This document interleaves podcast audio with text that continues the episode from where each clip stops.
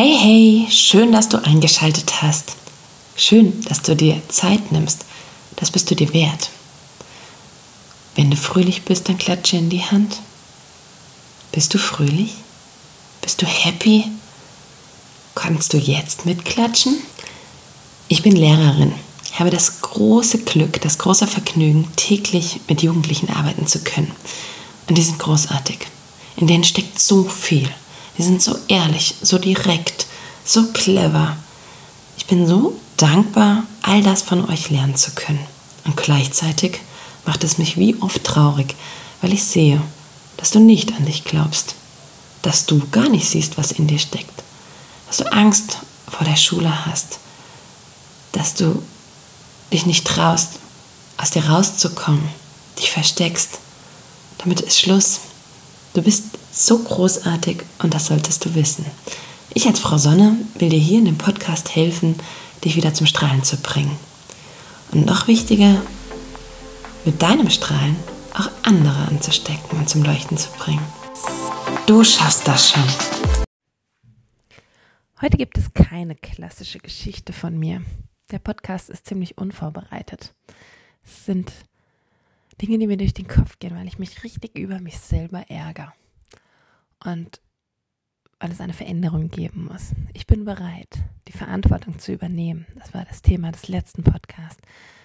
Verantwortung übernehmen bedeutet auch Veränderungen, etwas umsetzen, das wirklich wollen und es irgendwie durchziehen, sich über auch Schwächen bewusst werden. Und meine zwei Fragen, die ich heute habe, sind, was sind deine Stärken? Was hast du früher in Freundebücher geschrieben?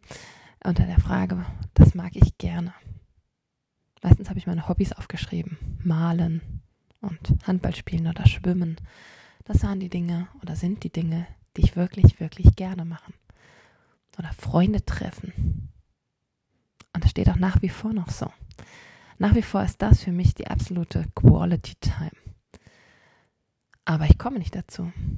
Ich komme schon seit wirklich, wirklich langer Zeit bestimmt seit anderthalb Jahren habe ich keinen wirklichen Sport mehr getrieben. Und Freunde treffen, ja, das schaffen wir schon noch. Aber auch nicht in dem Maße, wie ich es gerne hätte. Da gibt es zu viele, die ich schon lange nicht angerufen habe, die ich immer wieder vertröste und sage, ja, müssen wir bald mal wieder machen, ich melde mich und das wird dann doch nichts, weil ich die Zeit nie so richtig finde. Malen. Gemalt habe ich seit dem Studium nicht mehr wirklich. Das sind kleine Geschenke oder Auftragsarbeiten, die ich jetzt noch so mache, weil sich jemand was wünscht. Aber so richtig für mich ein schönes Atelier. mein, neben meinem Schreibtisch stehen die Staffleien und ich gucke eigentlich jeden Tag drauf. Aber seitdem wir umgezogen sind letztes Jahr, habe ich keine Maltube mehr ausgepackt. Und das ist so schade. Das macht mich irgendwie unglücklich. Denn jedes Mal, wenn Ferien anstehen, so wie jetzt gerade, die Winterferien, dann denke ich, ach komm, die sind so lang, da werde ich es doch irgendwie schaffen, am Ende auch nochmal Zeit für mich zu haben. Und heute ist der letzte Ferientag, also der letzte offizielle, jetzt kommt das Wochenende. Und ich habe nichts geschafft. Wir waren im Urlaub. Das zählt nicht mit rein, würde ich sagen. Denn die Zeit war wirklich sehr, sehr schön. Das war eine ganz tolle Familienzeit und auch viel Zeit mit Freunden. Aber selbst da bin ich mir untreu geblieben, meinem Credo untreu geblieben und habe Klausuren mitgenommen und einen, einen späten Abend lang korrigiert, was ich nie machen wollte. Ich wollte eigentlich das ganz klar trennen, aber ich hätte es sonst erst recht nicht geschafft, das alles in den Ferien fertig zu bekommen. Heute Morgen war ich im Kindergarten, habe die Kinder abgegeben und mir wurde ein wunderschöner letzter Ferientag gewünscht. Und die hat bestimmt gedacht, ich gehe nach Hause, mich auf die Couch, die Füße hoch. Mhm. Schön wär's. Das gibt's, gibt es bei mir einfach irgendwie nicht. Ich bin schon vor dem Kindergarten aufgestanden. Um 5 Uhr klingelt mein Wecker. Heute habe ich ihn zweimal weitergedrückt mit einem ganz, ganz schlechten Gewissen, weil ich in der Zeit schon etwas hätte schaffen können. Und habe schon vor, bevor die Kinder wach geworden sind, am Schreibtisch gesessen und die freie Zeit, wo die Kinder nicht da sind, nutze ich auch hier am Schreibtisch. Und at Mittag werden mir die Kinder extra von den Omas Opas abgenommen, damit ich erneut mich dran setzen kann. Das ist doch nicht normal. Was läuft da schief? Und ich kann jetzt wieder über das System schimpfen, über die Klausuren schimpfen, ne? Aber das ist es nicht. Ich mache da irgendwas falsch. Ich muss meinen Anspruch ein bisschen runterschrauben. Ich kann nicht jedem noch eine halbe Seite handschriftlich mit Tipps und Tricks und Verbesserungsvorschlägen schreiben. Ich muss in meiner Lesetechnik was ändern. Das sind lange Klausuren. Mein Leistungskurs, die hatten vier bis sechs Stunden Zeit, je nach Wahlaufgabe. Aber ich drifte immer wieder mit den Gedanken ab. Ich kann mich nicht drauf konzentrieren. Ganz schnell greife ich irgendwann nach einer gelesenen Klausur zum Handy und denke, ach komm, jetzt mal ganz kurz. Und da verbleibe ich wieder für eine ganze Weile, bis ich die nächste Klausur wieder in die Hand nehme. Traue mich gar nicht am Ende des Tages diese Bildschirmzeit anzugucken, weil das würde mir vor Augen führen, wie viel Zeit ich tatsächlich gehabt hätte für irgendwas Schönes oder um weiterzukommen. Und da bin ich bei meinen Schwächen. Meine Schwächen, ja, ich kann mich sehr, sehr schlecht konzentrieren. Und das weiß ich unbewusst eigentlich schon seit der Grundschule. Damals war ich bei der Ergotherapie und mir wurde, glaube ich, sogar ADHS diagnostiziert, dem wir aber nie nachgegangen sind. Also habe Gott sei Dank auch nie Ritalin oder irgendetwas nehmen müssen, sondern wir hatten dann zwischen den Hausaufgaben immer wieder so Übungen. Rechte, linke Gehirnhälfte verknüpfen, irgendwie äh, Beine hoch, Arme mit der gegengesetzten Hand auf die Knie schlagen und was auch immer. Ich kann mich nicht mehr richtig dran erinnern. Das hat geholfen. Das gab scheinbar irgendeine Absprache mit meiner alten Klassenlehrerin. Das weiß ich aber auch erst jetzt, dass ich zwischendurch immer mal die Tafel wischen sollte um mal aufzustehen und nicht mit meinen Gedanken ganz abzuschweifen und aus dem Fenster zu gucken. Das heißt, das ist eine Schwäche und die wird auch nie weggehen. Und die begleitet mich. Ich bin eine gute Schülerin gewesen, zum Teil sogar eine sehr gute Schülerin. Ich habe erfolgreich mein Studium abgeschlossen, war auch da, gegen Ende sehr gut und mein Ref gemeistert. Aber ich habe für alles immer verdammt lang gebraucht. Also nicht meine Studienzeit, sondern die Intensität, mit der ich studiert habe. Ich saß auch da, ähnlich wie jetzt beim Korrigieren, tagelang, wochenlang und für die Vorbereitung auf Klausuren sogar monatelang oder für Hausarbeiten. Da habe ich mir monatelang schon alles Mögliche rausgeschrieben, recherchiert, nochmal zusammengefasst und nochmal zusammengefasst und dann irgendwie runtergetippt. Das ist unnormal, was ich da gemacht habe. Das ist wirklich unnormal so lange darf man eigentlich nicht zum Lernen brauchen. Und so muss ich mich jetzt fragen, ob das normal ist, so lange zum Korrigieren zu brauchen. Dass ich so viel Vorbereitungszeit für die Schule brauche und so viel Nachbereitungszeit und so lange. Ja, ich gebe mir Mühe und es ist mir eine wirkliche Herzensangelegenheit.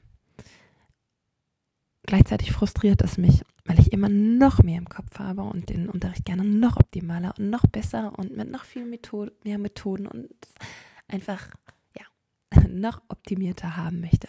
Den Schülern eine noch detailliertere Rückmeldung geben und noch mehr Zeit für jeden individuell haben will. Dem kann ich allen nicht so gerecht werden. Tja, das Erste, was ich jetzt in den Griff kriegen muss, ist diese Schwäche der Ablenkung. Ich muss es schaffen, mich zu fokussieren, zu konzentrieren. Und ich denke, das wird einigen Schülerinnen und Schülern, die sich das vielleicht jetzt gerade anhören, auch so gehen. Ich lege das Handy jetzt mal weg und versuche die Zeit, die ich hier in meinem Arbeitszimmer verbringe, tatsächlich das Handy außen vor zu lassen, dass ich mich nicht ablenke. Und wenn ich nicht mehr kann, mir das auch einzugestehen, gibt dann immer wieder so Stresssymptome, dass man also aufsteht, irgendwie, naja, zum Kühlschrank rennt oder hier irgendwas wegräumt. Man sieht da was, was man dann aufhebt, was man. Wenn ich merke, es geht nicht mehr, warum nicht Sport?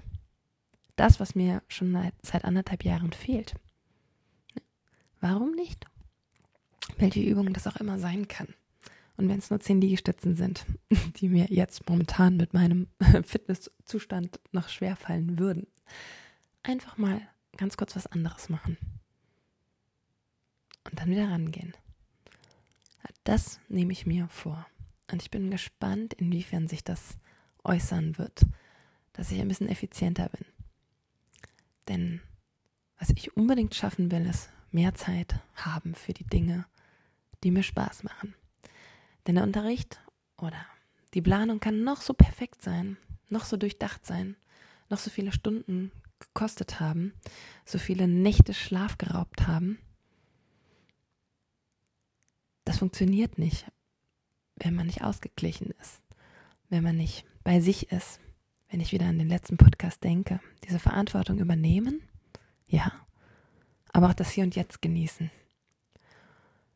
Also nur dann, wenn ich auch irgendwie ausgeglichen bin, wenn ich es schaffe, diesen Sport, wo ich weiß, dass er mir gut tut, gerade um den Kopf frei zu bekommen. Wenn ich den nicht schaffe, wenn ich keine Zeit so für mich habe, dann kann ich auch nicht geben. Dann kann ich auch nicht 100% geben. Das geht nur dann, wenn man selbst mit sich im Reinen ist und glücklich ist. Das waren jetzt meine ganz privaten Gedanken, aber ich denke, einiges von dem kannst du auch auf dich beziehen. Was sind deine Stärken? Mach dir mal eine Liste und schreibe wirklich auf, was du besonders gut kannst, was dich ausmacht. Und dann sei ehrlich mit dir, was sind deine Schwächen? Und oft sind es die Dinge, die einem nicht direkt einfallen, wenn man sie eigentlich versucht so zu vertuschen. Ich bin ja fleißig. Also meinem Mann sage ich jeden Tag, ja, ich bin ja so fleißig und ich, das sind halt einfach die langen Klausuren und die haben auch sechs Stunden geschrieben und ne, ich gestehe mir das nicht ein, weil ich sitze ja tatsächlich von morgens bis abends hier. Also es ist nicht so, als würde ich hier ähm, aus dem Fenster gucken. Ich arbeite, aber nicht ganz effizient. Und was sind deine Schwächen? Guckst dir also nochmal an. Was ist das, woran du arbeiten möchtest? Und inwiefern können dir deine Stärken helfen, diese Schwächen ein Stück weit wegzubekommen? oder kleiner einzudämmen. Wegbekommen wirst du sie nicht. Ne? Wie oft sind die Stärken auch, naja, zum Beispiel dieses sich mit Freunden treffen. Einfach auch ein Mensch zu sein, der die Nähe braucht, der den Austausch braucht, der andere unterhalten kann, der andere bespaßen kann. Das sind unglaubliche Stärken. Und die kannst du aber auch wieder nutzen, um deine Schwächen in irgendeiner Weise mit einem Plan wieder umzuändern. Wie? Das hat bei mir jetzt, naja, 33 Jahre gedauert, nicht ganz. Aber mittlerweile, ich werde es dieses Jahr einfach so angehen. Ich hoffe, dass es bei dir nicht ganz so lange dauert und dass du ganz schnell lernst, wie du mit deinen Schwächen umgehen kannst, sie akzeptierst und daraus das Beste machst. Du schaffst das schon.